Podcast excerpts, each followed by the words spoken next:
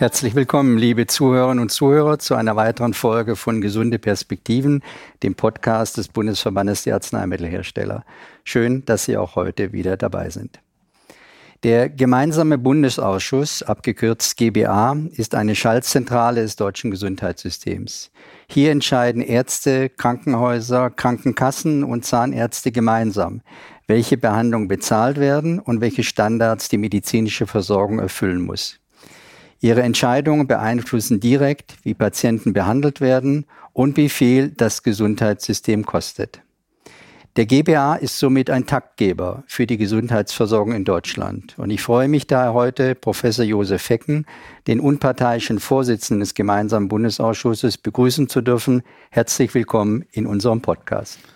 Ja, äh, herzlichen Dank für die Einladung, Herr Dr. Kranz. Der GBA feiert nächstes Jahr, ich glaube genau am 4. Juni 2024, seinen 20. Geburtstag. Wenn Sie so in den Rückspiegel schauen, eine große Erfolgsgeschichte oder überwiegt am Ende doch der Ärger mit all diesen Akteuren im System?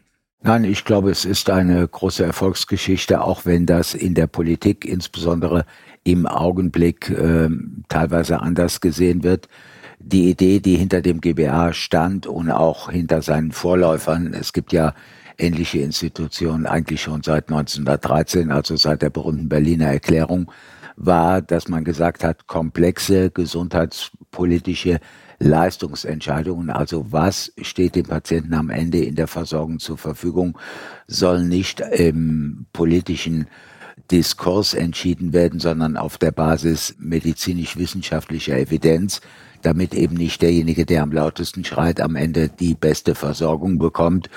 Und das ist uns in weiten Teilen, glaube ich, geglückt. Wir haben evidenzbasiert entschieden und damit eben nicht immer die Erwartungen der Politik erfüllt. Ähm, das sage ich aber ausdrücklich ist gut so, denn es geht nicht nur darum, große Patientengruppen zu versorgen oder irgendwelche Produkte, die beworben werden und die einfach mal schick sind, aber keinen Mehrwert haben zu Lasten der versicherten Gemeinschaft in die Versorgung äh, zu implementieren, sondern es geht darum, das, was angemessen wirtschaftlich zweckmäßig ist, den Menschen zu geben und hochqualitative Versorgung zu gewährleisten. Also auch zu verlangen, dass Qualitätsanforderungen an Leistungserbringung gestellt werden. Vor diesem Hintergrund, glaube ich, war die Richtungsentscheidung gut und ähm, ich hatte es eingangs gesagt, im Augenblick läuft eine ganz absurde Diskussion. Ich mache es mal fest am Beispiel der Mindestmenge Frühgeborene unter 1250 Gramm Geburtsgewicht, wo von einigen Bundesländern eben gesagt wird, wir haben Krankenhausplanungshoheit und wir entscheiden, an welchem Krankenhaus wie viele Fälle gemacht werden, obwohl es hier einen Zusammenhang zwischen Sterblichkeit und Leistungsmenge gibt zehn mehr Frühgeborene senkt die Sterblichkeit um fünf Prozent. Das hat mit Krankenhausplanungshoheit überhaupt nichts zu tun, sondern es geht um Lebensschutz für die Betroffenen. Und wenn ich mich als GBA-Vorsitzender im Augenblick gegen die Anwürfe der Länder wehren muss, das sei ja alles unerträglich, dann sage ich, wir haben vieles richtig gemacht und äh, das sind eben keine Entscheidungen, die politisch getroffen werden können. Und vor diesem Hintergrund sage ich, überwiegend hell. Es gibt auch graue äh, Flecken. Viele Verfahren haben zu lange gedauert. Bei vielen Sachen sind wir auch, ich verwende mal das schöne rheinische Wort, etwas zu pisselig, wo wir also bis zur fünften Nachkommastelle versuchen, Dinge zu regeln, die dann am Ende in irgendwelchen bürokratischen Exzessen dann auslaufen. Also da wäre der Mut zu etwas mehr Schlankheit und zu etwas mehr vereinfachten Regelungen gut, aber da sind wir, glaube ich, auf einem guten Weg. Lassen Sie uns gerade nochmal bleiben bei dem Stichwort Erwartungen der Politik. Die Ampel hat ja nun zwei Jahre Regierungsverantwortung hinter sich, zweifelsohne in auch gerade international herausfordernden Zeiten. Dennoch, der Bereich Gesundheit ist ja enorm wichtig, nicht nur seit der Pandemie. Aber wir erleben ja gewisse Entwicklungen, die den Eindruck erwecken, als ob wir ein bisschen weggehen von der Selbstverwaltung hin zu einer Art Staatsmedizin. Ist denn dieser Eindruck richtig? Wie ist Ihre Meinung dazu? Ja, diesen Eindruck teile ich und äh, kritisiere ihn auch bei jeder Anhörung. Es beginnt äh, mit dem äh, Verfahren, größtes Reformprojekt von Herrn Minister Lauterbach, Krankenhausstrukturreform. Hier geht es gar nicht primär um Aufgaben des gemeinsamen Bundesausschusses. Sie wissen ja, wir haben im Bereich der Krankenhausplanung überhaupt keine Kompetenzen, außer vielleicht die Festlegung von Zentren oder Notfallstufen. Aber hier ist einfach das Faktum zu sehen, dass weder die Deutsche Krankenhausgesellschaft noch der GKV-Spitzenverband überhaupt an irgendeinem offiziellen Format der Beratungen teilgenommen haben, obwohl die DKG die Vertreterin der Krankenhäuser und der GKVSV derjenige ist, der die äh, ganze Veranstaltung am Ende des Tages bezahlt. Wir sehen es hier bei uns im Augenblick bei der Diskussion um das von Herrn Minister vorgelegte Transparenzgesetz. Das betrifft unmittelbar die Qualitätssicherung. Es betrifft unmittelbar ein in meiner Trägerschaft befindliches Institut, das jetzt äh, vom BMG beauftragt wird. Also hier versucht man, politische Entscheidungen zu treffen, ohne eben das, was der große Vorteil der Selbstverwaltung ist, nämlich den Versuch eben auch die vor Ort tätigen Akteure unmittelbar einzubeziehen, ohne das am Ende des Tages zu implementieren. Herr Lauterbach hat uns ja als Lobbyisten bezeichnet. Das kann man zur Kenntnis nehmen. Ich sage auch, das beleidigt mich nicht. Ich verstehe mich als Lobbyist der Patientinnen und Patienten. Also vor diesem Hintergrund ist das jetzt äh, nichts, was mich in irgendeiner Form Kram erfüllt zurücklässt. Aber entscheidend ist, ähm, es soll zunehmend nach der Agenda, die ich erblicke im BMG, anstelle von Richtlinien der Selbstverwaltung, anstelle von vertraglichen Lösungen der Selbstverwaltung, eine Rechtsverordnung des Bundesministers bei der Krankenhausreform mit Zustimmung der Bundesländer dann eben stehen. Und wir sehen es ja jetzt im Augenblick bei der Krankenhausreform, wozu das am Ende des Tages führt. Wir haben von dem, was ursprünglich die Regierungskommission vorgelegt hat, Leistungsgruppen kombiniert mit Leveln, was ja absolut vernünftig ist, relativ anspruchsvolle Qualitätssicherungsvorgaben, verpflichtende Einhaltung der Anforderungen an die Strukturanforderungen die in den Leistungsgruppen definiert werden, im Augenblick nichts mehr im Gesetzentwurf stehen, weil eben hier nicht entschieden worden ist auf der Basis von Evidenz, also was brauche ich an Pflegepersonal, was brauche ich an technischer Ausstattung, um eine bestimmte Intervention qualitätsgesichert durchzuführen, sondern es wird im Augenblick diskutiert auf der Basis politischer Opportunität. Jeder Landesminister schaut in seinen Krankenhausplan und sagt, welche Auswirkungen hat welche Entscheidung auf meine Häuser. Und für mich ist natürlich regional erreichbare Krankenhausversorgung wichtig, aber bei elektiven Eingriffen kommt es doch nicht darauf an, wie viele Häuser erfüllen das, sondern wird das hochqualifiziert gemacht, wenn das planbar ist. Und da sind wir mittlerweile so in einem Bereich, wo es eigentlich nur noch darum geht, wie kann ich gewährleisten, dass möglichst viele Krankenhäuser erhalten werden, damit ich vor Ort keinen Ärger bekomme. Das ist politisch legitim. Das ist aber für die Qualitätssicherung und für die Krankenversorgung aus meiner Sicht hochgefährlich. Und deshalb äh, stößt die Staatsmedizin hier an ihre Grenzen, weil sie nie eine Mehrheit bekommen kann. Ich würde gerne nochmal bleiben bei dem Thema auch Rechte von Patientinnen und Patienten. Äh, der Koalitionsvertrag sieht ja vor eine Reform des GBA die ja eigentlich zu einer Stärkung der Selbstverwaltung führen sollte. Ähm, können Sie vielleicht äh, den Zuhörern und Zuhörern kurz erläutern, wie denn gegenwärtig die Involvierung der Patientinnen und Patienten aussieht und äh, ob es denn wirklich einen großen Reformbedarf im GBA gibt?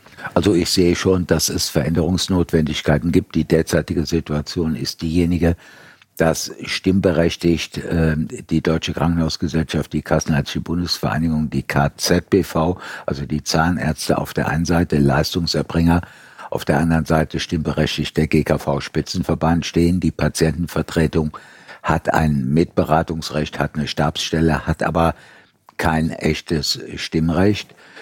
Ich trete auch dafür ein, dass man der Patientenvertretung ein Stimmrecht in Verfahrensfragen gibt kein inhaltliches Stimmrecht und dass man ihr ein Vetorecht gibt, inhaltlich, wenn ein Beschluss, der ihr besonders wichtig ist, oder ein Beschlussvorschlag von ihr nicht akzeptiert wird, mit der Folge, dass ein Beschluss dann für vier Wochen gehemmt ist, man die Möglichkeit hat, beim BMG, also bei der Rechtsaufsicht, auf diesen Belang äh, aufmerksam zu machen.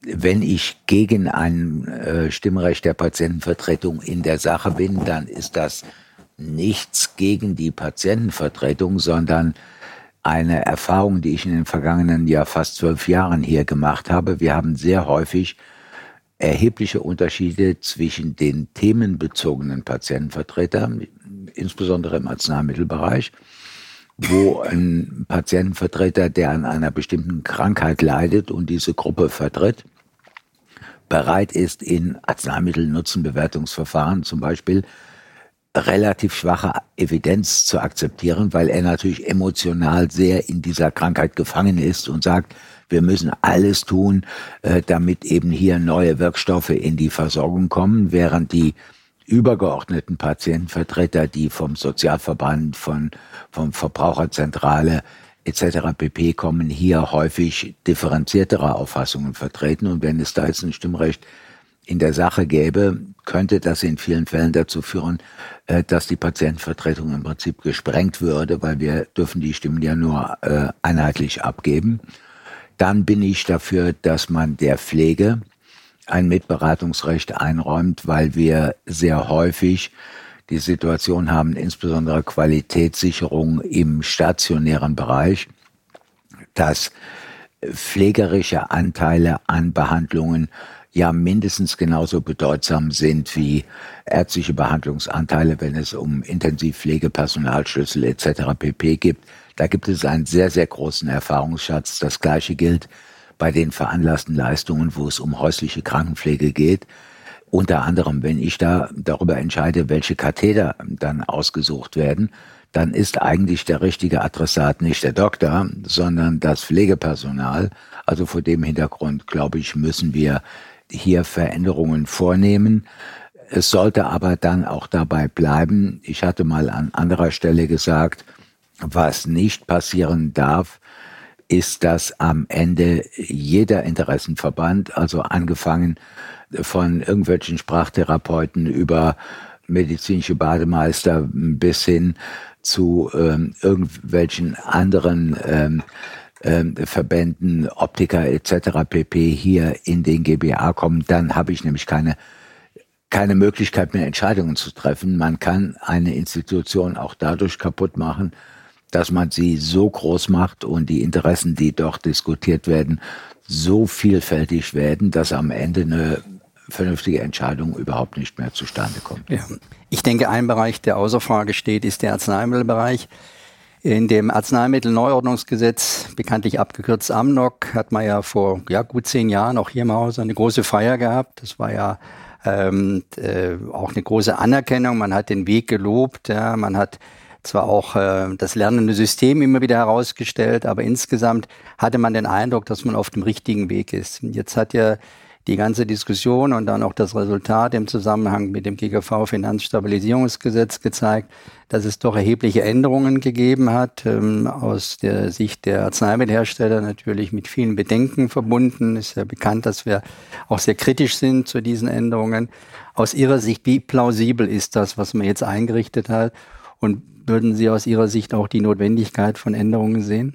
Also ich bleibe bei den beiden Kritikpunkten, die ich schon im Gesetzgebungsverfahren äh, erhoben habe. Im Gegensatz zu den pharmazeutischen Verbänden habe ich meine Kritik hier auf zwei Punkte beschränkt, während die Verbände in ihrer ganzen Vielfältigkeit dann so 10 bis 15 Kritikpunkte geäußert haben, egal äh, wie bedeutsam sie waren. Und das ist natürlich immer der große Mangel je mehr man äh, fordert, äh, umso weniger bekommt man. Am Ende bekommt man etwas, was hübsch ist, was aber eigentlich nicht den zentralen Punkt betrifft. Ich glaube, es gibt Korrekturbedarf bei den sogenannten Leitplanken für den geneigten Hörer, für die geneigte Hörerin.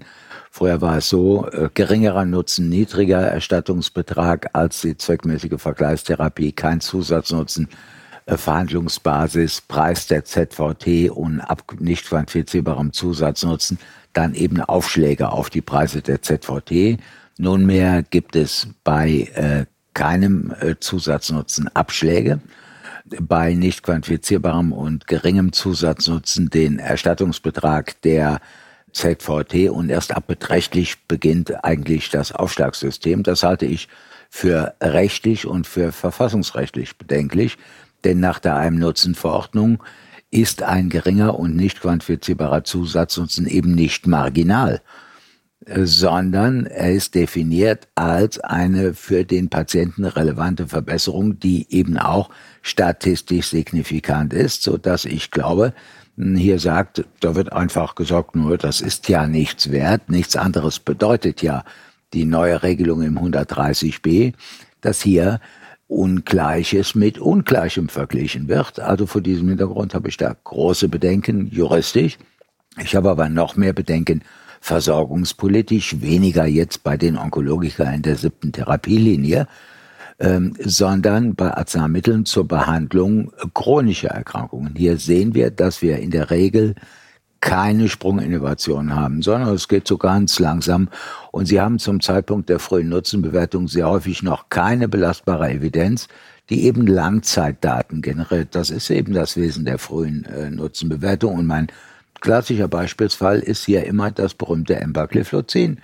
Das haben wir bewertet zu einem Zeitpunkt, als es noch keine Langzeitdaten gab. Wir haben aufgrund der Methodik Surrogatparameter nicht berücksichtigt weil das eben im Methodenpapier des EQUIC nicht vorgesehen war, mit der Folge, dass wir zwar alle das Gefühl hatten, das ist ein super neuer Wirkstoff, eine neue Wirkstoffklasse, die für Patienten Patienten was bringt, aber es gab keine Daten.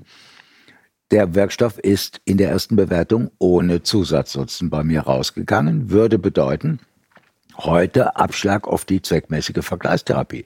Damals war die zweckmäßige Vergleichstherapie Metformin plus Sulfenylharnstoff.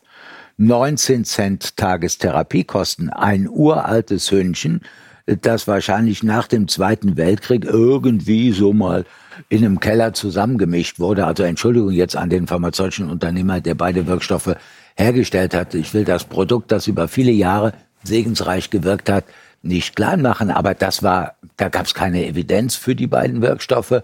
Und wie gesagt, der Preis war im Keller.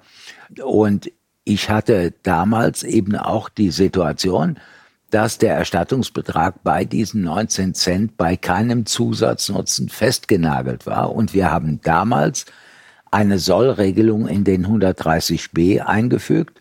Das war meine Initiative, wo wir gesagt haben, der Erstattungsbetrag soll in der Regel, wenn kein Zusatznutzen da ist, nicht höher als die Kosten der ZVT liegen. Bedeutet aber, das war der klassische Fall, wo wir dann 1,30 Euro oder sowas bezahlt haben.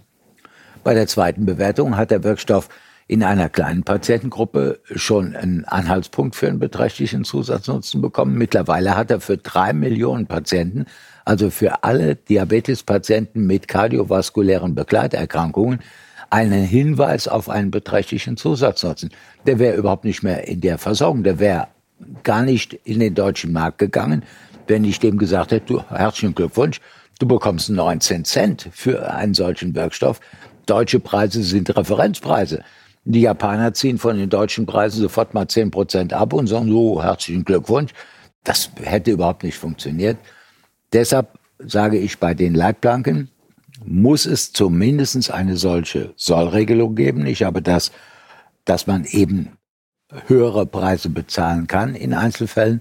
Ich habe das vor kurzer Zeit auch Herrn äh, Lauterbach gesagt. Und wenn jetzt in diesem ominösen Evaluationsbericht, der uns jetzt ja alle freudig erregt hat, dann gesagt wird, es gibt überhaupt keine Auswirkungen, ja, wenn ich neun Monate nach Inkrafttreten eines solchen Gesetzes einen Evaluationsbericht mache, was soll dann passiert sein? Da sind ja die Erstattungsbetragsverhandlungen noch gar nicht abgeschlossen. Ich brauche äh, drei Monate für die EQUIC-Bewertung, ich brauche drei Monate für meine Bewertung. Danach gibt es ein halbes Jahr Erstattungsbetragsverhandlungen. Wenn ich nach neun Monaten dann eben einen Evaluationsbericht vorlege, kann noch nichts passiert sein. Die Langzeitwirkungen werden wir erst sehen. Zweiter Problempunkt, Kombiabschläge. Hier hatten wir ja eine sehr eng Führung im GBA und haben gesagt, wir beschränken es auf bezugnehmende Zulassungen, damit wir nicht irgendwann im Nirvana landen. Da hatte BMG die Auffassung, das würde den Rechtsrahmen nicht ausschöpfen, hat gesagt, ihr müsst auf freie Kombinationen nehmen mit der Folge, dass wir am Ende wirklich in den Treibsand gekommen wären. Ähm, man kann jeden Wirkstoff, der nicht ausdrücklich nur als Monosubstanz zugelassen ist, rein theoretisch mit jedem anderen Wirkstoff kombinieren. Wie wollen Sie da noch eine Kombinationsliste machen? Dann kann ich auch sagen, überall werden 20 Prozent abgezogen. Nichts anderes wäre ja das Ergebnis, denn äh, gerade beim Multimorbi haben Sie ja immer Kombinationen, die dann eingesetzt werden. Da müssen Sie entscheiden, ist das eine Kombination zur Behandlung derselben Erkrankung oder wird der Wirkstoff jetzt für die koronare Herzkrankheit oder gegen den Diabetes äh, verordnet oder ist es eine Kombitherapie oder eine Sequenztherapie, ein Beschäftigungsprogramm für Rechtsanwälte. Da hätte ich, wie gesagt, wenn schon, hätte ich gesagt, dann 20 Prozent weg, dann gibt's eben noch einen Abschlag. Funktioniert auch nicht. Da sind wir mittlerweile wieder auf unsere Engführung zurückgegangen. Aber hier wäre der Veränderungsbedarf, den ich sehe, dass wir nicht im GBA irgendwelche ominösen, hypothetischen Kombinationslisten machen, sondern dass die Verordnungsformulare der Doktors verändert werden und der Arzt auf dem konkreten Rezept ankreuzt, ob er zwei Wirkstoffe als Kombination verordnet hat oder nicht. Und dann hat man auf dem Rezept eben einen Marker, dann hat man einen Anhaltspunkt, wo man auch ganz gezielt als pharmazeutischer Unternehmer dann überprüfen lassen kann, okay, ist das jetzt zu Recht als Kombination eingesetzt worden oder nicht, dann braucht man nicht in irgendwelche Pauschalbeurteilungen. Also bei diesen beiden Punkten sehe ich noch zwingende Nachbesserungsbedarfe. Das andere ist alles äh, Kleinzeugs, äh, Rückwirkung des Erstattungsbetrags auf den siebten Monat, Verwurf, Absenkung offen von 50 auf 30 Millionen. Das ist Kleinzeugs, äh, da kann man sich drüber ärgern, aber da rentiert es sich eigentlich nicht nochmal ein Blatt Papier äh, vollzuschreiben, weil wir dafür sorgen sollten, dass eben die Bäume geschützt werden und wir sorgsam mit Papier umgehen, wenn wir von vornherein wissen, dass das beschriebene Papier am Ende die Volksgesundheit nicht äh, positiv zu beeinflussen imstande ist. Von den Prioritäten her stimme ich Ihnen sicherlich zu. Ansonsten lassen wir es mal so stehen. Also ja. was für uns, denke ich, mehr interessant wäre, wäre Ihre Sichtweise, wie denn all das, was Sie gerade dargelegt haben, Auswirkungen haben könnte auf die gesamte Forschung und Entwicklung in Deutschland, aber auch generell. Ist ja nicht unbedingt jetzt das zentrale Thema des GBA, aber haben Sie eine Sichtweise dazu, wie der GBA so etwas beeinflussen könnte? Ja, natürlich. Ähm, wir versuchen doch im Rahmen der Möglichkeiten zumindestens in den Bereichen, in denen wir noch eine realistische Chance haben, auch Produktion oder Forschung und Entwicklung bei uns zu allokieren. Ähm, auch äh, ja ein bisschen abseits von dem, was Herr Cochrane in seinen heiligen Schriften dann verkündet hat, bezogen auf die evidenzbasierte Medizin, äh, flexibel zu sein, um eben zu sagen, okay, die Bundesrepublik Deutschland oder Europa ist ein attraktives Forschungsumfeld, was ja dann normale auch zur Folge hat, dass man zumindest mal am Anfang bei diesen ganz teuren, also KTs oder sowas, ähm, dann eben auch zunächst mal der primäre Produktionsstandort ist. Denken Sie an die anwendungsbegleitende Datenerhebung. Bei einer KT-Zelle, Form, siebte Therapielinie, sechs Patienten, da kann ich keine zweiarmige vergleichende, randomisierte, kontrollierte Studie machen. Ich kann hier Forschung und Entwicklung nur triggern, wenn ich sage, okay, ihr kommt dann mit einarmigen Daten von ein paar Patienten und wir versuchen dann danach nicht mit dem Zauberwort Real World Data, wo alles drunter verstanden wird, sondern in einer im Prinzip kontrollierten Anwendungsstudie das zu kriegen, was wir am Ende des Tages brauchen, um eben beurteilen zu können, äh, ob die Wirkstoffe gut sind. Und was gab das am Anfang für ein Tobabo bei den KTs?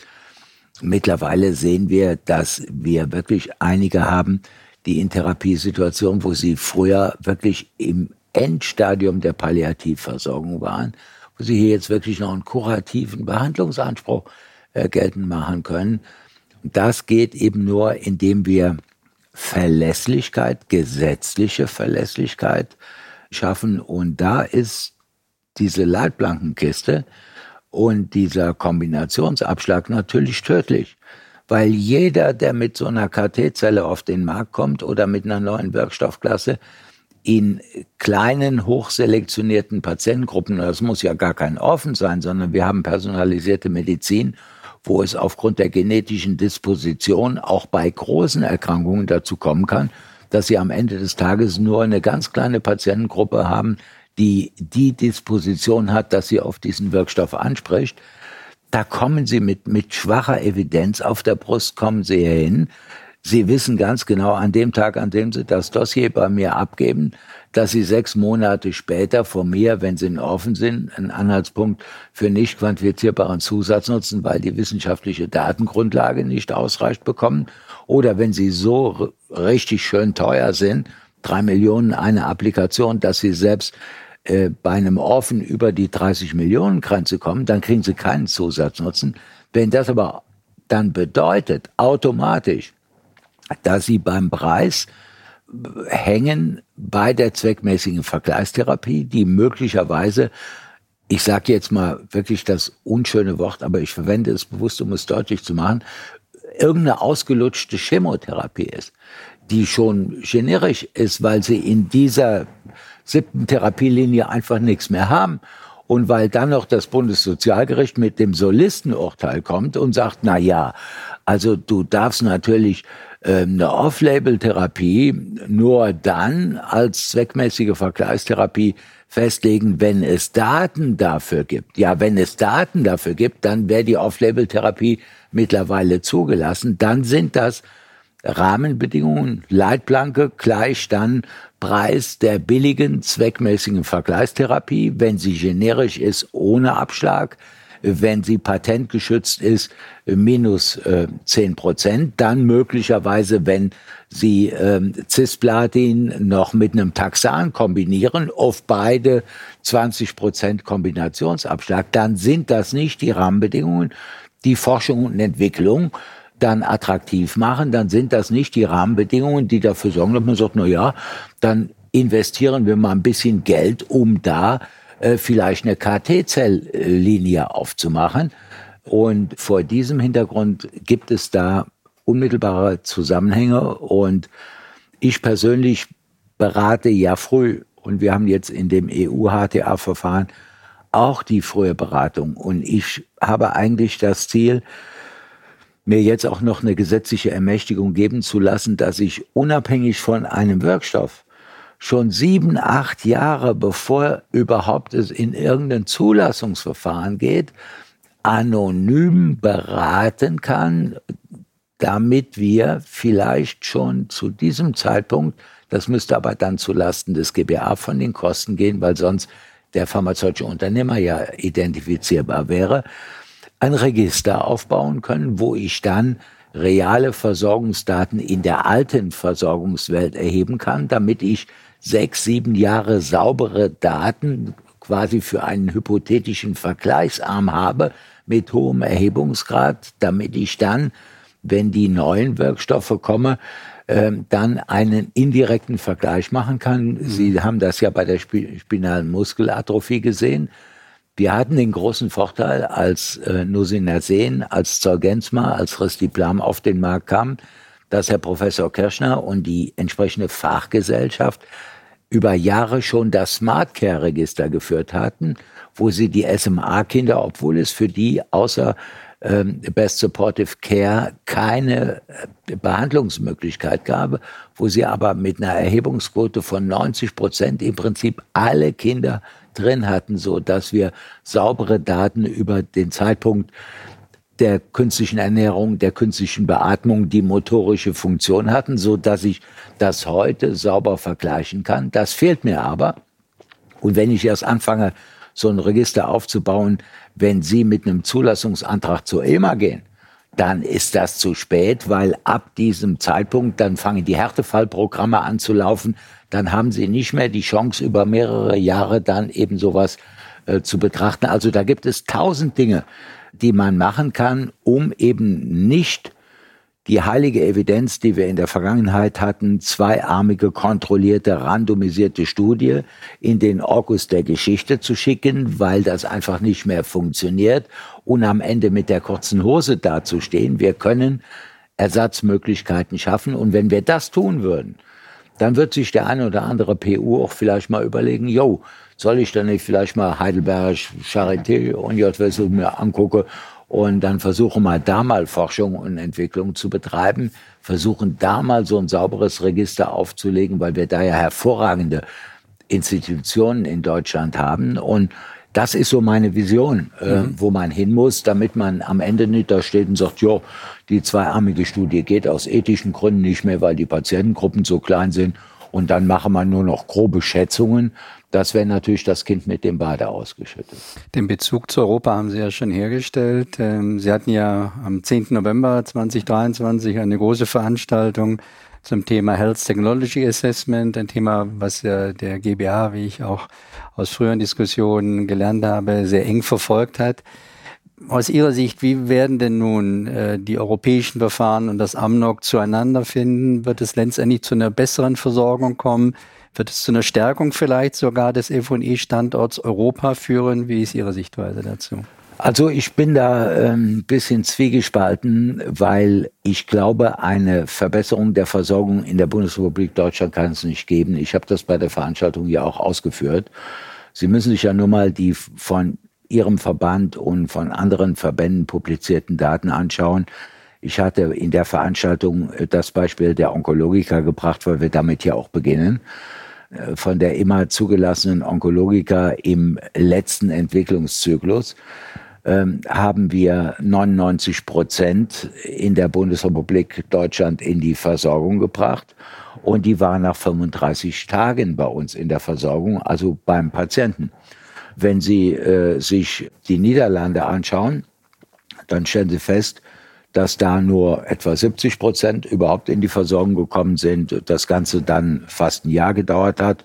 Und dann hatte ich dann noch die Beispiele Spanien, Italien etc. pp gebracht, wo es eben über 700 Tage dauert. Und jetzt denken Sie einfach mal an eine KT-Zelle beim B-Zell-Lymphom, siebte Therapielinie, wo die Patienten noch ein medianes Überleben äh, von sechs Wochen haben, statistisch. Wenn das 700 Tage dauert, bis der Wirkstoff äh, in die Versorgung kommt, sind mehrere Patientengenerationen verstorben in dieser Zeit. Das wird natürlich eingesetzt als ganz gezielt als Instrument, um eben Arzneimittelpreisanstiege ähm, zu verlangsamen in diesen Staaten, weil dort eben zuerst die Bewertung erfolgt, dann die Erstattungsbetragsverhandlung und erst wenn der Preis vereinbart ist, geht das in die Versorgung. Da ist das Patent schon drei Jahre abgelaufen, also läuft schon drei Jahre. Unsere Patienten sind versorgt und an diesem Status ändert sich null. Die EU schreibt zwar auch in der Pharmastrategie, da finden wir bestimmte Dupletten, also Einrücken, Einrücken wie Blatt 3, das kennen wir ja alle, wenn wir so diktieren, dass man den Zugang zu neuen Wirkstoffen beschleunigen will, etc. pp. Da gibt es aber keinen Paragraphen zu, sondern es gibt jetzt nur eine zentrale Bewertung auf der Basis von entweder einheitlichen oder von den einzelnen Ländern noch einreichbaren nationalen Pico-Schemata, was auch wichtig ist, weil wir teilweise doch einen sehr großen Unterschied zwischen den Vergleichskomparatoren haben. Also eine zweckmäßige Vergleichstherapie in Deutschland oder in Frankreich im Bereich einer fortgeschrittenen onkologischen Therapielinie sieht völlig anders aus als eine in Polen.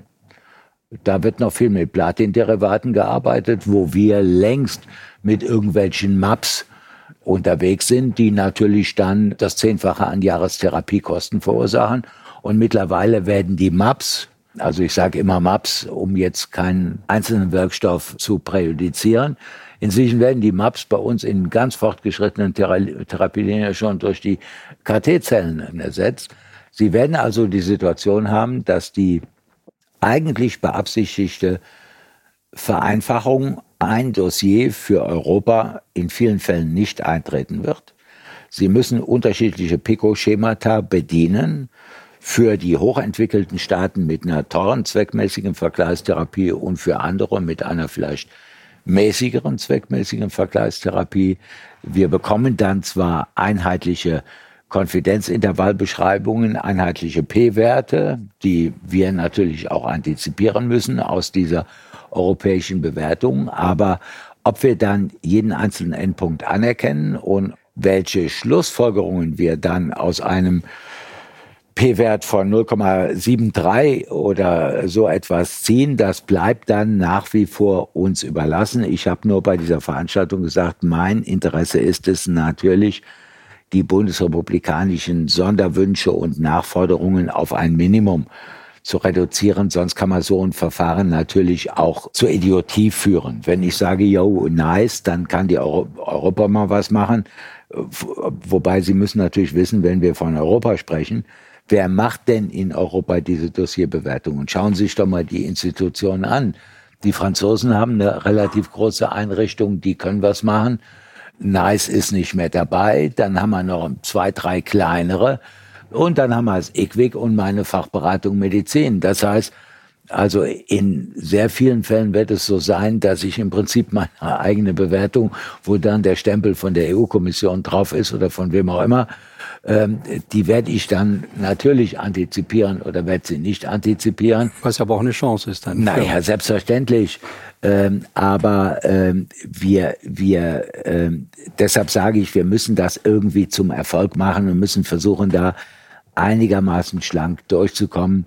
Und es ist für mich auch ein Wert, das hören zwar meine Leute nicht so gerne, wenn es dann vielleicht endlich mal gelingt, Klarheit äh, zu finden, wie geht man mit zwei, drei Surrogatparametern um. Es ist doch aus meiner Sicht irgendwann auch mal genug, wenn andere Staaten eben Verlangsamung des Progresses als Endpunkt anerkennen oder andere HTA-Organisationen äh, und wir dann immer sagen, nee, auf keinen Fall und so. Da kann man sich ja auch vielleicht mal auf einen Mittelweg verständigen. Mhm. Da gibt es ja aus der Wissenschaft so Ideen, wo man sagt, dann äh, verknüpfen wir den Progress noch mit Gesundheitszustand und Gott weiß was. Oder wenn ich die HB-Werte jetzt sage, das ist nur ein Laborparameter, interessiert mich nicht. Ja, was will ich denn beim Diabetes sonst zugrunde legen? Dass ich die zumindest ein bisschen stärker gewichte. Also diese Angleichung in der Methodik, äh, die ist, glaube ich, schon ein Wert mhm. an sich. Also vor dem Hintergrund, glaube ich, äh, muss das einfach gelingen. Wir können uns da keine Bruchlandung äh, leisten. Ob es einfacher wird, wage ich zu bezweifeln. Das war der Einwand. Und Sie erinnern sich, Herr Kranz, ich war am Anfang der Böse, dem nachgesagt wurde, der will nur sein blödes Amnok erhalten. Ich habe immer gesagt, es kann nicht sein, dass wir in Europa eine zweckmäßige Vergleichstherapie definieren. Das würde für Deutschland nämlich bedeuten, dass wir um Stufen nach unten gingen dass wir vielleicht Therapielinien mit Therapielinien vergleichen würden, die es in Deutschland längst nicht mehr gibt, Gott sei Dank nicht mehr gibt. Und genau das ist halt jetzt passiert. Aber gut, ich freue mich natürlich ganz schlimm darüber, dass ich recht gehabt habe, aber wir müssen jetzt halt versuchen, das Beste draus zu machen. Ähm, parallel dazu läuft ja die Revision der EU-Arzneimittelgesetzgebung. Ich bin mir sicher, da haben Sie auch einen Blick ja. drauf. Es ist jetzt äh, in gewissen Teilen vielleicht nicht so nah an den Aktivitäten des GBAs. Aber wie ist denn so Ihr Blick auf die Überlegungen der Kommission? Macht Sinn, macht wenig Sinn? Ja, also die Schlagwörter sind ja wieder toll. Äh, ich hatte es ja gerade schon gesagt, wir haben da auch wieder das Schlagwort, den Zugang will man beschleunigen. Ja, wenn die Leute das Geld haben, dann kann man beschleunigen. Oder Aber wenn wie, ja. irgendeiner es verschenkt, kann man den Zugang auch beschleunigen. Nur ich durchdringe im Augenblick noch nicht so richtig, die Systematik, die die EU-Kommission verfolgt mit den unterschiedlichen Unterlagenschutz oder Patentlaufzeiten. Äh, da also sind Sie nicht alleine. Für mich ist es ganz, ganz wichtig. Wir sprachen eingangs ja über Vertrauen und über die Frage, wie kann ich Forschung allokieren? Wie kann ich in neue Welten vorstoßen, wenn eben ganz klar und belastbar feststeht, ich habe, wenn ich bestimmte Investitionen auch in einem Hochlohnland tätige, dann eben eine bestimmte Anzahl von Jahren dann eben Unterlagen und Patentschutz. Und wenn ich da jetzt ja in einer kryptischen Semantik ähm, sage, naja, ja, wenn du dann bestimmte Preisnachlässe irgendwo gewährst, dann kriegst du vielleicht noch ein Jahr obendrauf. Das ist so ein bisschen basarmäßig. So würde ich mich nicht in ein Forschungsprojekt begeben, was, ich sag mal, das kostet nicht alles eine Milliarde, obwohl sie das gerne hätten Und das äh, liest man ja meistens auch in den Preisen. Also da müssen ja mindestens fünf Milliarden Entwicklungskosten dahinter stehen. Ähm, so rein theoretisch. Ich glaube das zwar nicht, aber unterstellt mal, ich gehe jetzt wirklich in eine neue Wirkstoffklasse und forsche da jahrelang, investiere da richtig Geld, habe dann noch zwei, drei Flops, die ja auch noch irgendwo eingepreist werden und mache das Ganze in dem Wissen, so am Ende gehe ich dann auf den Bazar und dann wird eben verhandelt und wenn ich dann für den Staat XYZ dann einen niedrigeren Einstandspreis gewähre, kriege ich vielleicht ein halbes Jahr länger Unterlagenschutz, vielleicht auch nur in dem Land, vielleicht, das ist alles ein bisschen krude. Ähm, so würde ich es mal äh, bezeichnen, dass man Antibiotika hier präferieren will, Haken dran. Das sind aber auch wieder die, äh, die kleinen Sachen, äh, dass man Lieferengpässe beseitigen will. Auch Haken dran. Nur, wir wollen dann Lieferengpässe beseitigen. Ich glaube, wir können uns gemeinsam von dem Irrglauben freimachen, dass es uns nochmal gelingt, irgendwie durch irgendwelche Maßnahmen äh, die Produktion chemischer Ausgangsstoffe, die ja wirklich Bückware sind, aus irgendwelchen asiatischen Staaten in ein Hochlohnland zu bekommen. Also müssen wir äh, in diesen Bereichen, wenn wir da eben Lieferengpässe beseitigen wollen, dann eben auch imstande sein, zu sagen, okay, wenn du jetzt wenigstens ein bisschen näher heranrückst oder wenn du eine sichere Logistik ähm, gewährleistet, sind wir auch bereit, für diese billigen Grundstoffe ein bisschen mehr Geld in die Hand zu nehmen. Was nützt mir ein Register, wo der arme Präsident des Bundesinstituts für Arzneimittel und Medizinprodukte dann immer die Announcement macht, äh, ja, es gibt einen Lieferengpass. Und so, ja, klasse, es gibt einen Lieferengpass. Und dann ist in Indien in der Produktionsstätte der Rasenmäher umgefallen und das Öl ist in den Grundstoff reingelaufen. Oder das Schiff hängt im Suezkanal und das, was ankommt, wird dann von irgendwelchen äh, Typen auf Schwarzmärkten aufgekauft und dann sitzen wir hier und dann fehlen uns so banale Dinge wie Statine oder irgendwelche Grundstoffe für Zytostatika-Zubereitungen. Ich bin für Wirtschaftlichkeit im Gesundheitswesen zuständig. Das ist einer meiner Kernaufgaben. Ähm, angemessen wirtschaftlich zweckmäßig das Maß des Notwendigen nicht überschreiten. Aber wenn ich irgendwann mal auf dem Niveau bin, dass ich sage, jo, wir machen jetzt, jetzt nur noch auf dem Niveau eines 1-Euro-Ladens oder 99-Cent-Ladens, ähm, dann brauche ich mich über solche Lieferengpässe nicht zu beschweren. Und deshalb, das habe ich schon mehrfach öffentlich gesagt, gehört für mich dazu eine ernsthafte Debatte, nicht nur über die Frage, wer schreibt was in den Bundesanzeiger, wenn es knapp ist, sondern was sind wir bereit an Geld in die Hand zu nehmen, um eben eine entsprechende Logistik ähm, dann aufzubauen. Und im Moment haben wir ja die irrsinnige Diskussion, wer bezahlt denn für Lagerhaltung? Da kann man sagen, ja, irgendeiner muss Lager halten. Ja, dann hast du Milliarden da liegen und stell dir vor, du hast für Milliarden Wirkstoffe da liegen und keiner kauft sie, weil dann eben zufälligerweise die Grippe nicht kommt oder das nicht kommt oder das nicht kommt oder ein neues Statin auf den Markt kommt. Das funktioniert doch heute nicht mehr bei den knappen Margen, äh, die da sind. Also ohne Geld geht's nicht. Aber müssten wir in Anbetracht dieser Situation, äh, Sie haben das ja sehr gut beschrieben, nicht nachdenken generell über Reformen im SGB V, wie man die ganzen bestehenden Regelungen, die wir da haben zum Festbetragssystem, zu den komplizierten Abschlagsregelungen, die mal grundsätzlich angehen, vereinfachen, so dass der gesamte Markt auch im sozialrechtlichen Sinne attraktiver wird. Äh, ich weiß nicht, ob der GBA da überhaupt eine Einflussmöglichkeit hat, ob Sie eine Meinung dazu haben, wie Sie dazu stehen.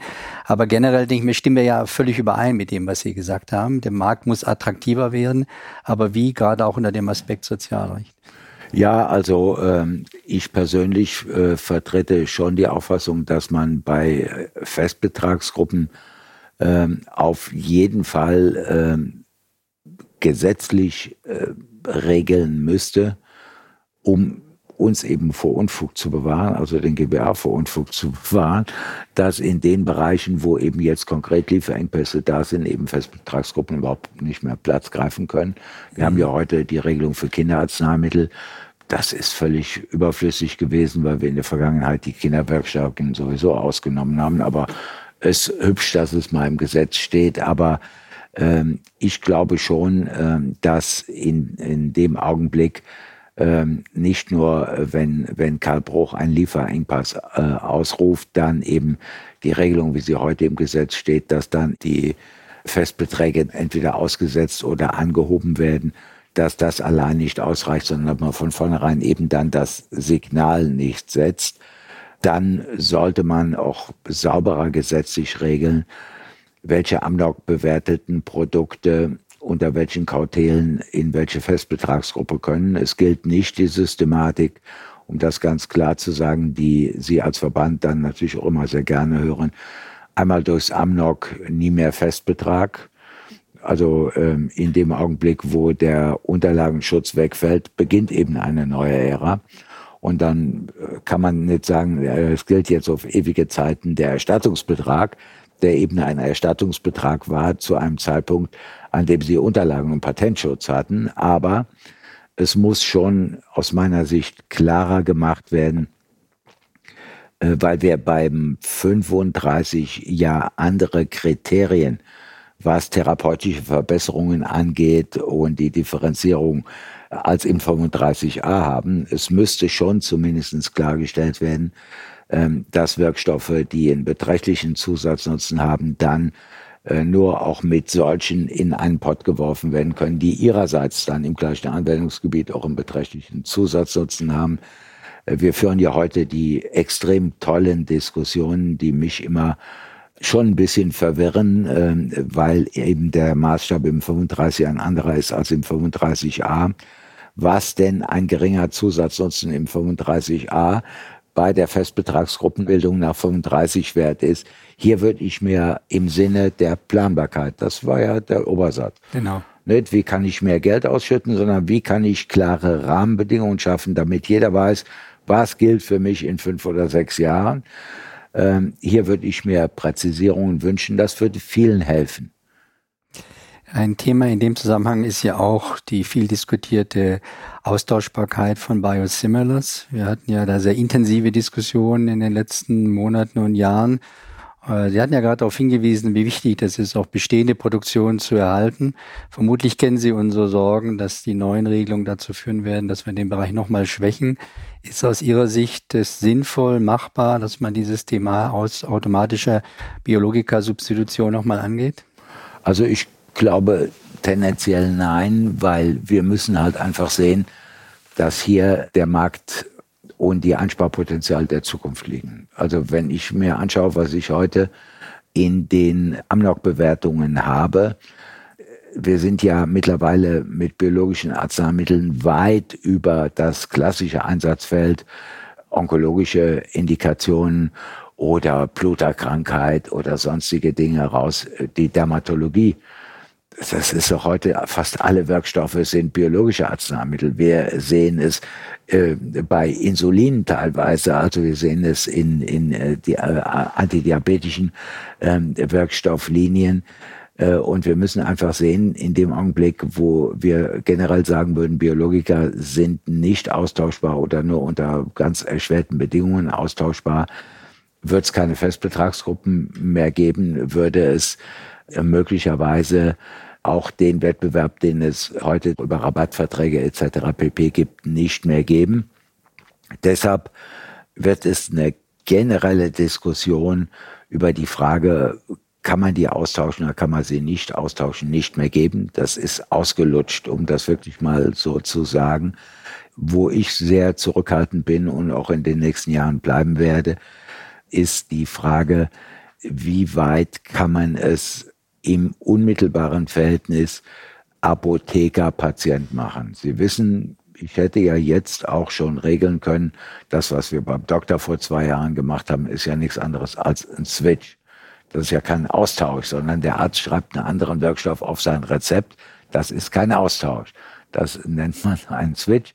Aber das, was wir jetzt machen, ist ja auf parenterale Zubereitungen die eigentlich im Verhältnis Apotheke, Doktor, der dann eben die Chemo verabreicht etc. pp. beschränkt ist, da sehe ich den Nocebo-Effekt nicht. Da sehe ich, dass zwei Leute drauf gucken. Also der Doktor, oh, männlich, weiblich, divers, der den Wirkstoff in den menschlichen Körper einbringt. Der Apotheker äh, die Apothekerin, die den Austausch vornehmen, den sie auch in der Vergangenheit schon gemacht haben, weil wir doch klassischerweise eben mit bestimmten Praxen zusammengearbeitet hatten und dann zwei Kanister da stehen hatten. Also Sie kennen ja die reale Versorgungswelt. Das ist jetzt als erster Schritt okay und ich habe hier bei mir jetzt auch gesagt, bevor wir den weiteren Schritt tun und dann überlegen, was kann man jetzt an der Apothekentür austauschen, müssen wir uns sehr genau überlegen, ob es gelingt, da bestimmte Krankheiten oder Indikationsgebiete zu identifizieren, wo es möglicherweise trotz der Werkstoffgleichheit, diesen Begriff musste ich ja verwenden, Sie kennen ja die Beanstandung, wir hatten ja die Werkstoffgleichheit bewusst nicht verwendet, sondern im Wesentlichen Werkstoffgleich reingeschrieben. Aber okay, das wird irgendwann sicher nochmal Gegenstand eines Aufsatzes sein, wo man sich nochmal mit dieser gar gruseligen Frage beschäftigen kann. Also ich will jetzt versuchen, da so in eine Art und Weise ranzugehen, dass ich sage, wir tasten uns so langsam von Indikationsgebiet zu Indikationsgebiet daran. Aber das hat natürlich wieder den Vorteil, dass ich mich dann dem Vorwurf aussetze, ich würde Krankheiten als schlimm oder weniger schlimm ähm, dann definieren. Also meine Idee war zum Beispiel, dass ich gesagt habe, wenn jemand eine dermatologische Krankheit hat und ich tausche ein Biologikum gegen ein anderes Biologikum aus, egal ob den Originator gegen ein Biosimilar oder ein Biosimilar gegen das andere, und es tritt der Nocebo-Effekt ein, weil ich zunächst davon ausgehe, dass die wirkstoffgleich sind, obwohl sie ja nie wirkstoffgleich sein können. Also das, was der Gesetzgeber von mir verlangt, ist ein bisschen schwierig, aber egal. Sie können ja immer nur im Wesentlichen wirkstoffgleich sein, aufgrund der Biologie, die dort eben stattfindet. Was kann dann passieren? Dann wird der Pasi um fünf schlechter. Und in dem Augenblick, wo das ist, kann ich ja wieder versuchen, den Patienten zurück umzustellen. Das ist natürlich ein bisschen unethisch. Genau. Ja, klar, aber es ist aber nicht lebensgefährlich. Wenn ich es bei einem Medikament mache, das die Abstoßreaktion nach Organtransplantation unterdrücken soll und es würde wirklich nicht funktionieren, ist es tödlich. Oder wenn ich es in irgendeiner fortgeschrittenen onkologischen Therapielinie mache, aber ich habe eben, wie gesagt, von diesem Modell Abstand genommen, weil mir eben dann von allen Seiten die fehlende ethische Legitimation für ein solches Vorgehen vorgetragen wurde. Ähm, insofern muss ich da noch nach Alternativen suchen. Aber was ich Ihnen nur zusagen kann an der Stelle ist, ich gehe einfach, ähm, weil das auch für die Patientinnen und Patienten sehr sensibel ist. Ich gehe da sehr behutsam mit um und in kleinen Schritten. Aber generell muss es diesen Austausch geben. Sonst habe ich in 20 Jahren äh, faktisch äh, nur noch 50 Prozent der Effekte. Früher war es so, sie hatten einen Originator, chemisches Arzneimittel, der Patentschutz ist ausgelaufen. Ja. Am nächsten Tag hatten sie 100 Generika und der Preis war auf 10 Prozent unten.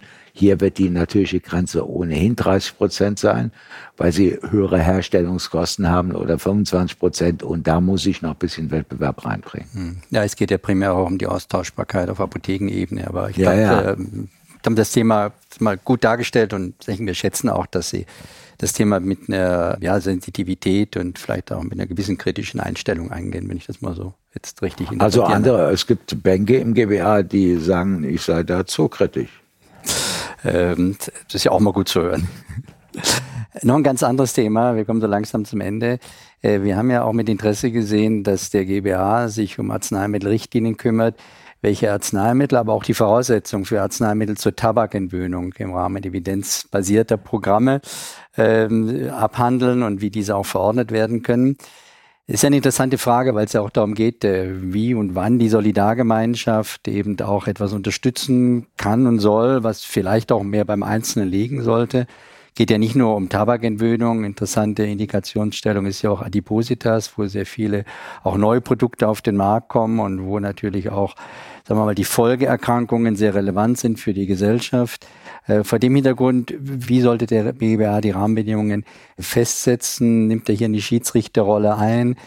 Letztendlich, was ist Rolle des Einzelnen, was ist Rolle der Solidargemeinschaft? Also ähm, meine persönliche Meinung ist, dass man sehr genau überlegen muss, wann man den Korken von der Flasche der Lifestyle-Medikation nimmt und den Geist aus der Flasche lässt, weil man ihn meistens nicht mehr reinbekommt. Der Ausgangspunkt für die Produkte der Tabakentwöhnung ist ja kein Fieberwahn des GBA oder dessen ihn gerichtlich oder außergerichtlich vertretenen Vorsitzenden, sondern ein gesetzgeberischer Auftrag, der gesagt hat, der GBA muss im Rahmen von Programmen zur Tabakentwöhnung eben auch prüfen, ob und welche Medikamente hier Evidenz haben. Und seit der Zeit laufen wir jetzt durch die Gegend und prüfen irgendwelche Nikotinflästerchen auf chemischer, homöopathischer oder sonstiger Basis. Da wird sicherlich auch zutage treten, dass der eine oder andere Wirkstoff vielleicht das Wohlbefinden eines Patienten oder die Entwöhnungsprozesse erleichtern kann. Ich finde das auch gut. Sie wissen, ich bin selber Raucher und ich habe all diese Produkte in der Vergangenheit schon ausprobiert. Bei mir hat es nicht gewirkt. Es hätte wahrscheinlich nur mit einer Gewaltanwendung funktioniert drei Monate irgendwo eingesperrt ohne Zigarettenautomat und dann an der Wand kratzen und dann wäre es vielleicht vorbei gewesen. Aber das ist ja alles okay, das wird auch funktionieren äh, in dem einen oder anderen Bereich. Die Frage ist nur, was kann gesetzliche Krankenversicherung am Ende des Tages, wenn ich vielerlei solcher Dinge dann auf die Agenda setzen, bezahlen? Jetzt ist natürlich die Gefahr des Tabakkonsums eklatant. Das Autofahren führt aber auch dazu, dass Menschen ähm, ähm, verunfallen. Mache ich dann auch noch Fahrsicherheitstrainings, ähm, um eben den Einzelnen dann äh, zu adäquaten Verhaltensweisen nach dem Erwerb des Führerscheines zu bringen. Alkohol ist auch gar nicht so gut. Mache ich da noch irgendetwas? Und Sie haben Adipositas genannt. Selbstverständlich ist Adipositas ab einem gewissen Punkt unmittelbar schrecklich für die betroffenen Personen und die können es dann auch mit äh, Bewegung und Ernährungstherapie mit Sicherheit nicht mehr alleine schaffen. Das ist ganz klar. Selbstverständlich führt Adipositas gesundheitsökonomisch jetzt hier vom Leid des Einzelnen abgesehen, à la longue dazu, dass manifeste andere Erkrankungen dazukommen. Aber die Frage ist, an welchem Punkt und möglicherweise zu früh muss GKV intervenieren, obwohl der Einzelne zu diesem Zeitpunkt eben selber auch noch was tun könnte. Und Vegovi für alle, ich nenne jetzt nur einen Wirkstoff, da können wir auch andere beliebig nennen, kann ich machen. Ich habe 19 Millionen, die haben einen BMI von über 30. Dann beginnt statistisch und definitorisch die Adipositas.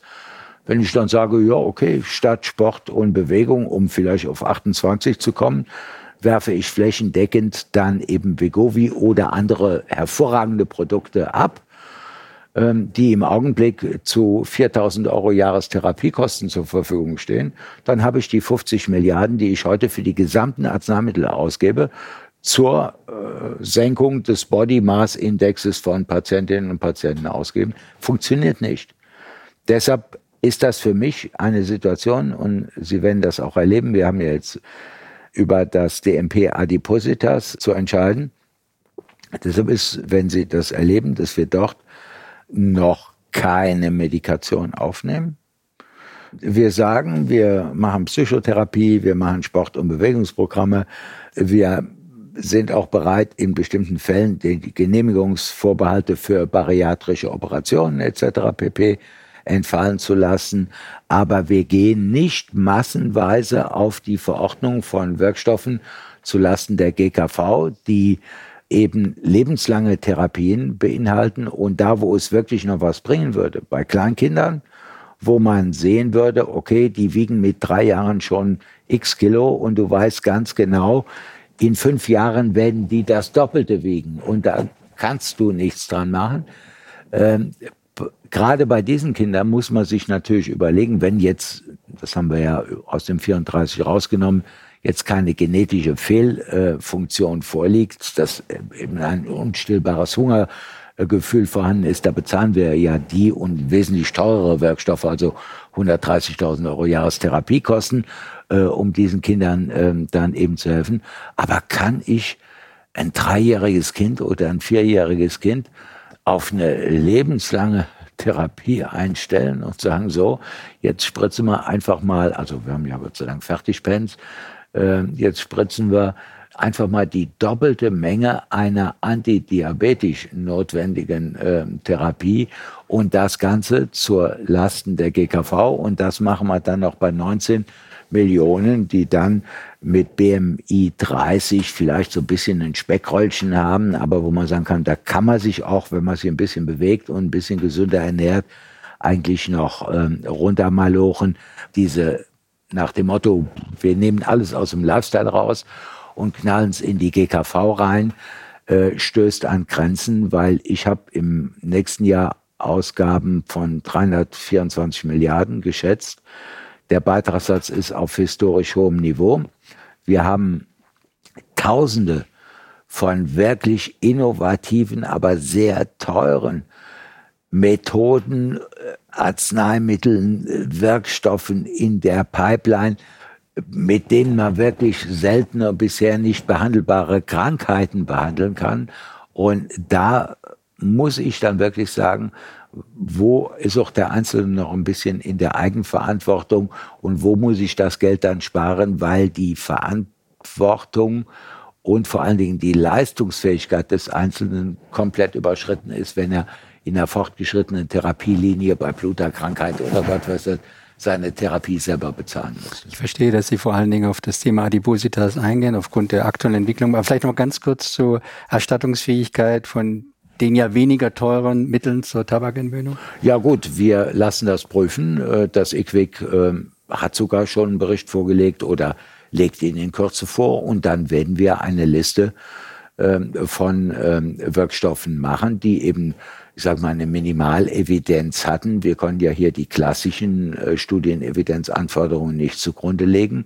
Und die werden dann je nach Ausgestaltung einmal oder zweimal nach einer bestimmten Karenzzeit im Zusammenhang mit psychotherapeutischen Unterstützungsmaßnahmen zur Tabakentwöhnung zulasten der GKV bezahlt. Das ist gesetzlich so definiert. Und Sie wissen ja, Gesetzesaufträge erfülle ich immer A, fristgemäß und B, selbstverständlich auch nach bestem Wissen und Gewissen und genauso, wie es der Gesetzgeber haben wollte. Hätte ich nie bezweifelt. Ähm, zum Schluss mit, sage ich ja auch nochmal ganz besonderen herzlichen Glückwünschen zu Ihrer Wiederbenennung zum unparteiischen Vorsitzenden des GBA. Was ist denn aus Ihrer Sicht jetzt ganz oben auf der Liste der Prioritäten in der neuen Berufungsperiode und was muss damit der GBA in der nächsten Zeit besonders angehen? Ja, also ich habe drei Dinge, äh, die mir noch wichtig sind. Das erste ist, da hatten wir drüber gesprochen, wir müssen einigermaßen die EU-HTA zusammenruckeln und müssen gucken, dass wir das Ding ans Laufen kriegen, damit wir ansonsten nicht da vor einem Trümmerhaufen stehen. Das ist, sag ich mal, im Arzneimittelbereich meine Priorität. Der zweite Punkt, der mir sehr am Herzen liegt, ist, dass wir es schaffen, obwohl das der Punkt ist, der am schwierigsten ist, in der psychischen, psychiatrischen und psychotherapeutischen Versorgung Verbesserungen herbeizuführen. Seit zwölf Jahren klagen wir darüber, dass wir zu wenig ambulante Psychotherapeuten haben, dass die Einrichtungen stationär zu voll sind. Seit zwölf Jahren streiten wir darüber, ob, wer, wann äh, in der rechten Art und Weise seine Behandlungsanteile erbringt. Das führt ja alles nicht weiter. Und wir haben jetzt nochmal bei der PPP-Richtlinie die Sanktionierungen um zwei Jahre ausgesetzt. Und Politik hat mir zugesagt, dass wir dann gemeinsam diese zwei Jahre auch nutzen, äh, um im ambulanten Bereich Vergütungsanreize dergestalt zu setzen, dass da auch mehr Schwerkranke behandelt werden. Der dritte Bereich ist der Bereich, dass wir im Bereich der Mindestmengen, also bei planbaren Interventionen mit Zusammenhang zwischen Menge und Qualität, weiterkommen und dann vierter Punkt, den ich aber mitgedacht habe, auch bei der EU-HTA, wir müssen natürlich versuchen, in einer systematischen Art und Weise, da sind wir aber auf einem guten Weg, die Evidenzanforderungen nicht aufzugeben, die wir in der Vergangenheit äh, gestellt haben, sondern fortzuentwickeln, damit wir in ethisch limitierten Anwendungsbereichen mit kleinen Patientengruppen trotzdem noch jetzt nicht nach Bauchevidenz entscheiden müssen, sondern in ein Setting kommen, wo man vielleicht Pay for Performance für eine gewisse Zeit machen kann oder ähnliches. Also das sind jetzt, sage ich noch, die dreieinhalb Dinge, die mich die nächsten drei, vier Jahre noch beschäftigen. Ja, wir sind gespannt, wie es weitergeht. Vielen Dank heute für dieses interessante Gespräch, Sehr die gerne. spannenden Ausführungen. Wir haben uns sehr gefreut darüber und ich sage einfach mal bis demnächst. Gerne, jederzeit. Liebe Zuhörerinnen und Zuhörer, der gemeinsame Bundesausschuss spielt eine wichtige Rolle bei der Gestaltung und Steuerung des deutschen Gesundheitssystems. Seine Entscheidungen haben unmittelbare Auswirkungen auf Arzneimittelhersteller und damit auch die medizinische Versorgung der Bevölkerung. Da ist der GBA für den BAH ein sehr wichtiger Ansprechpartner. Wenn Sie mehr erfahren wollen, finden Sie Informationen über den GBA unter www.g-ba.de. Mehr Inhalte und auch die Stellungnahmen unseres Verbandes zu den heute besprochenen Themen finden Sie auf der Webseite des BAH unter www.bah-bonn.de. Mein Name ist Robertus Kranz, Hauptgeschäftsführer des Bundesverbandes der Arzneimittelhersteller und ich sage danke fürs Zuhören und bis zum nächsten Mal. Gesunde Perspektiven. Der Podcast über Gesundheit, Gesellschaft und die Zukunft der Arzneimittelversorgung. Klicken Sie jetzt auf Abonnieren und folgen Sie uns auf Twitter, LinkedIn und Instagram unter bah-digital. Weitere Informationen finden Sie in den Show Notes und unter www.bah-bonn.de.